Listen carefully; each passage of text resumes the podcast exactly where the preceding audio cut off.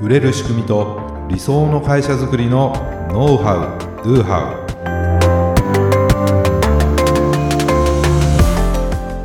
ウこんにちはビズクリエイトの渡辺です。こんにちは、ビズクリエイトの武井です。今回もよろしくお願いします。はい、よろしくお願いします。あのいつだ？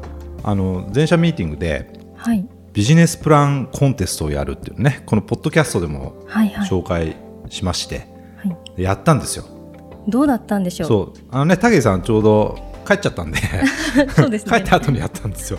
聞きたかったなと思いついやめっつ。ちゃ面白かったね。えー、どんなことが話題にまあ、上がったんですか？どんなネタっていうのをちょっとここではあのひ控えさせてもらいますけども、あら、うん。まあ、何人かねエントリーしてくれて。はい、誰もエントリーしなかったらどうしようとか思ったんですけど、結構ね面白かったですね。それはビジネスになりそうなネタでした？やっぱりねネタですから、はい、当然ここからいろいろ詰めていくいくとね、うん、うん、じゃああれはどうするの？これはどうするの？っていうのもちろんありますよ。もう聞きながらあれどうするかなとか、うん。ありましたけどただネタとしてはめちゃくちゃ面白いなと。うーん、でみんなそれぞれこうなんていうのかな。バラエティーに富んだビジネスアイデアで、そう、えー、それ私も本当に聞きたかった。うん、でまあひ人によってねその準備の度合いとか、まあ、大体56分でプレゼンしてくれくださいってことなんで、はい。そんなに話せないでしょ？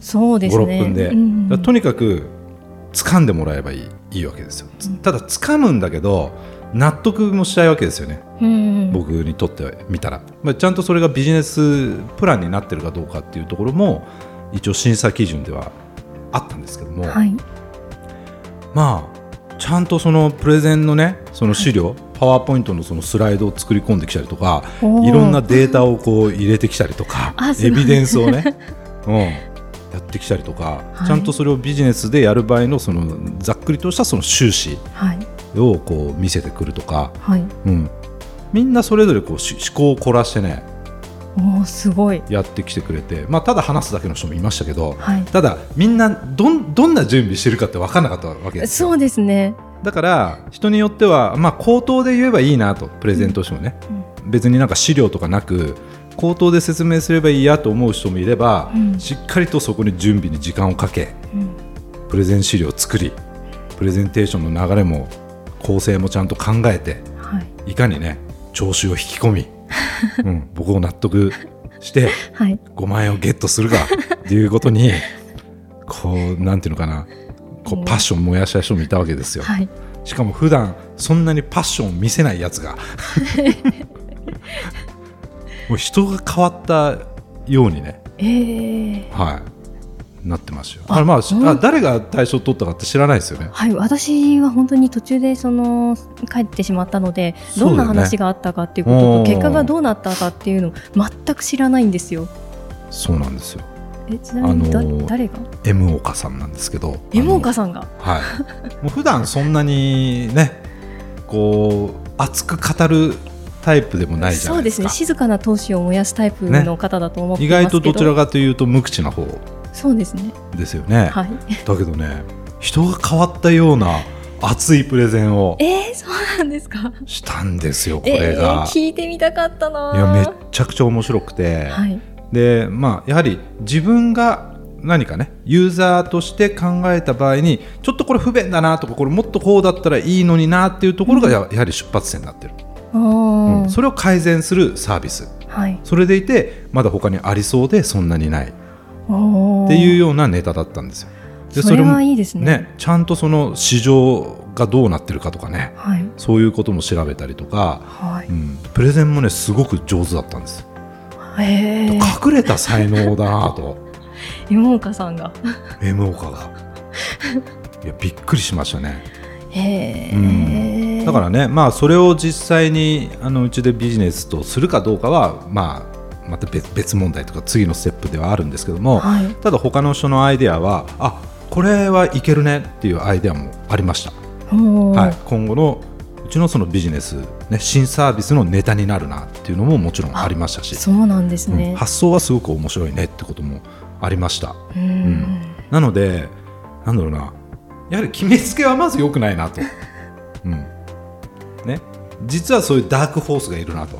普社段おとなしかったりね。はい。そんなにこうあパッションを持ってプレゼンするタイプじゃなくても何かそのきっかけがあるところにその才能をねこう出してくるなってうん。思いましたね。僕もよくみんなには無茶ぶりだとか言われますけどもはい。いろいろなことをやってもらうじゃないですか。これちょっとやってみてとか。ね。はい、全然無茶じゃないんですけども あのできるなと思うからお願いしてるんですけどね、うん、あの結構無茶だって言われますけど全然だからそういう無茶とかじゃなくてそその人がどんな隠れた才能を持ち合わせてるかってわからないわけですよ。そうですね。でこうに今回みたいにやってみたらみんなすごく個性のあるそういうものを出してくるわけですから、はい。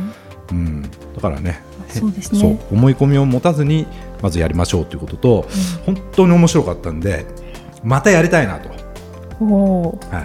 まあ、9月ぐらいかな、また新しいビジネスのネタを、はい、もう今度はみんな相当準備して挑挑んでくると思うけどね。まあそういうところから新規事業を、ね、立ち上げていくとかサービスを改善していくっていうのもねすごく僕はいいと思うのでぜひね、うん。皆さんもあのビジネスプランコンテストとかね社内でやってみたりなんか仲間内でそういうのをやってねうんうん。みんなで商品持ち寄ってやるとかそういうのも面白いかなと思いますので。そうですね、はい。なかなか業務の中でそういうのを発表する機会ってないですよね。ね。今というか、まあ普段はこう思ってるけどなかなか口にできないなとかっていうことは、結構もしかしたらみん。なの中にもあるかもしれませんしね。はい、支援者では結構こう思ったことは口にしてしまう、うん。タイプが多くて、そこから改善につながることも多いです。けど、すべてではない。ですもんね。そういうのやってみると良さそうですね。あえはいてそういう時間をね、作ってやってみるっていうのはおすすめだなと思います。はい、はい、ということで今回のテーマは何でしょうか？はい。今回は売上を上げるための方程式とは？ということについてはい、お話ししたいと思います。ね、売上方程式、ね、売上はみんな上げたいと思ってると思うんですね。当たり前ですけど。はいで僕らもどうしたらもっと売上上げるかみたいなことはこう話し合ったりとかしてるし、うんいろんなことやってますよね。まあそうですね。集客に力を入れて広告ガンガン回したりとか、はい、ね、キャンペーンをやったりとか、うん、その割引のそういうセールをやっているっていう人も多いと思います。うん、まあうちもやってますよね、いろいろと。そうですね、いろいろやってますね。でそれはそれですごく大事なんですけども、うん。ただ闇雲に広告をバンバンバンバン打ってね、うん。安売りしても一時的な売上アップにはつながるかもしれないけれどうん。それを続けるっていうのはすごく難しいうん、長く続けるのは辛そうですよね。ちょっと続かないなっていうね、はいじゃあそれを維持するためにどうすればいいかっていうとうん。またさらに広告をガンガンやってセールをし続けるしかないんですよ。うん、なんだかこうハムスターの滑車のような感じですね。だからそこだけに力を入れるっていうのはいいとは言えないなっていうふうに思ってるんですね、はい、なので継続的に売っていくためにはややはり仕組みが必要。はい、でこの仕組みっていうのはこのポッドキャストでもいろいろお伝えしていくんですけども、はい、じゃあ売り上げを上げるためのその方程式っていうのがあるのでそこにまず当てはめて考えていくといいですよってお話なんです。方程式。方程式。まあ簡単なあの数式ですよ、ね、で方程式なんですけどもまず売上イコール、はい、ね、客数かける客単価はかける購入頻度。い、なるほど。客数かける客単価かける購入頻度、はい、ねまあ、それのどこを増やせば効果的に売り上げアップできるのかっていうのを考えましょうってことね。で逆にどこがボトルネックになっているかっていうのもこの式に当てはめていくと分かるんですよ。ああ、なるほど。じゃ非常にシンプルだけど。あ、なるほど。客数が少ないなっていうこともわかるし、ちょっと購入頻度少なすぎかなっていうこともこの式に当てはめるとわかるということですね。そうなんです。例えばね、はい。客数100人のお客様に1万円の商品を売るでそれ1回買ってくれたら売り上げ100万円じゃないですか。はい、じゃあその客数が200人になれば売り上げ200万。うん、売り上げ倍ですよね。はい、客単価が1万円から2万円になれば売り上げは200万。はい。で、売り上げは倍になります。で購入頻度を1回のところを2回になればまた売り上げ200万で売り上げは倍になるんですよ、はい、まあ、ちょっと強引というかね現実的な、あのではないかもしれないですけども要するにそういうことなんです、はい、考え方としてはというそうでことです。すね。だどこの数どこの値を増やしていったら、はい。どう売り上げが変わっていくかっていうのをシミュレーションしていけばいいんですよ、もう、うん、なるほど、考えやすいですね。考えやすいんです。だけど多くの方で、まあ、僕らもそうですけども、客数を増やす。はい、要するに顧客の数を増やすことをまず第一に考えますよねそうです、ね、だから広告やったりとかマーケティングいろんなことやって、はい。とにかくマーケティングとかセールスってことで新規客をどんどん取っていこうと、うん。うん、だけど客数を変えなくても客単価とか購入頻度を変えたら売り上げは上がりますよってことなんです、なるほど、ね、集客は大事なんですよ。うん。集客は大事なんだけど集客が全てではないってことなんですね。うん。なるほど。集客に多くの手間とじ、ね、あのコストをかけていったらですね今度は利益ってことにもなるんですけども、はい。売り上げがあっても結局はコストの方が高くなってしまってそんなに儲からないねってことにもなるし、はい。そうなんです。だからまず今の顧客数ではい。その次の客単価とか購入頻度っていうものを変えられないかなっていうことを考えてみるのがおすすめうん。です。だから僕らもそうですけれどももちろん新規客を獲得するってことはいろいろやってます。広告もやってるしね、アフィリエイトをやりますとか、いろんなことをやってるんですけども、うん。今いるお客様にもっと喜んでもらえてはい。もっと購入頻度、うん。まあ、うちの場合はねその今の言葉で言うとサブスク的なビジネスモデルなのではい。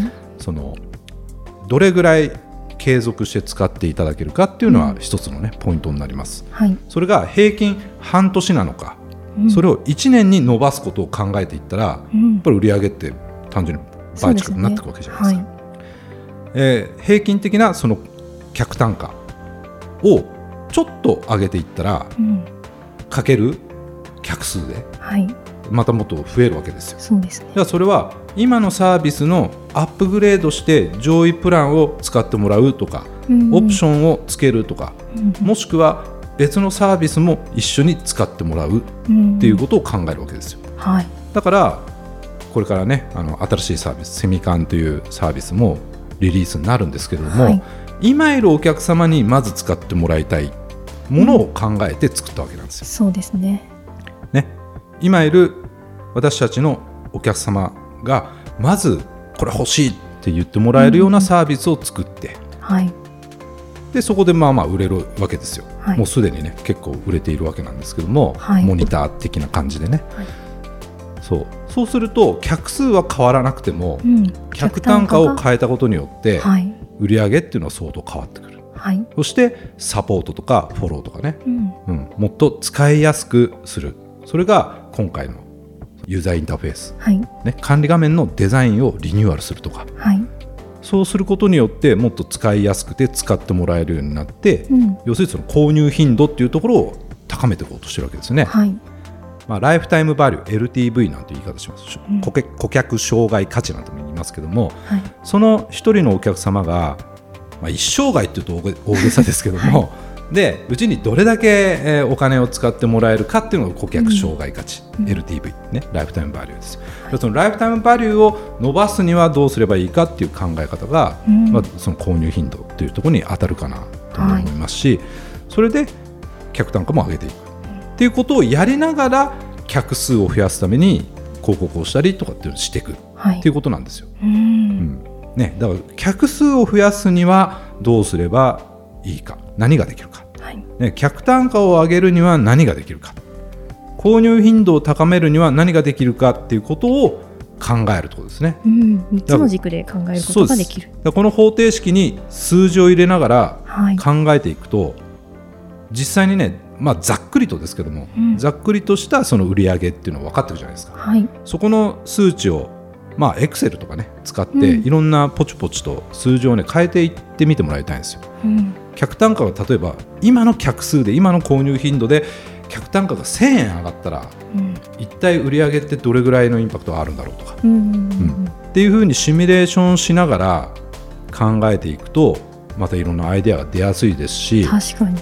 どこがボトルネックになってるのかなと。どんどん客数増やしていっても逆に競合との競争が激しくなっていって、客単価はどんどん下がっていってますと。ああそれだと意味がなくなってしまいますよね。じゃあそこはなかなか難しいなと思うんだったら客数を増やすかうん。もしくは購入頻度を、まあ、平均して 1. 点何回のところを2に変えるとかうん。3に変えるとかでしていったらどうなるかなとか。うん。そうすると打つ手が変わるわけですよ。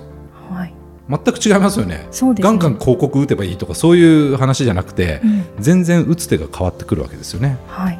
はい、なのでまずはこの方程式に数字を入れながら、まあ、考えてみていただくといろんなブレイクスルーが生まれるんじゃないかとはい。いうお話でした。はい、はい。これはいろいろ試していただきたいですね。はい、ということで今回は売上を上げるための方程式とは？というテーマでお送りしました。ご感想やご質問は説明文に記載の URL からメッセージをお送りください。今回もご視聴いただきありがとうございました。ありがとうございました。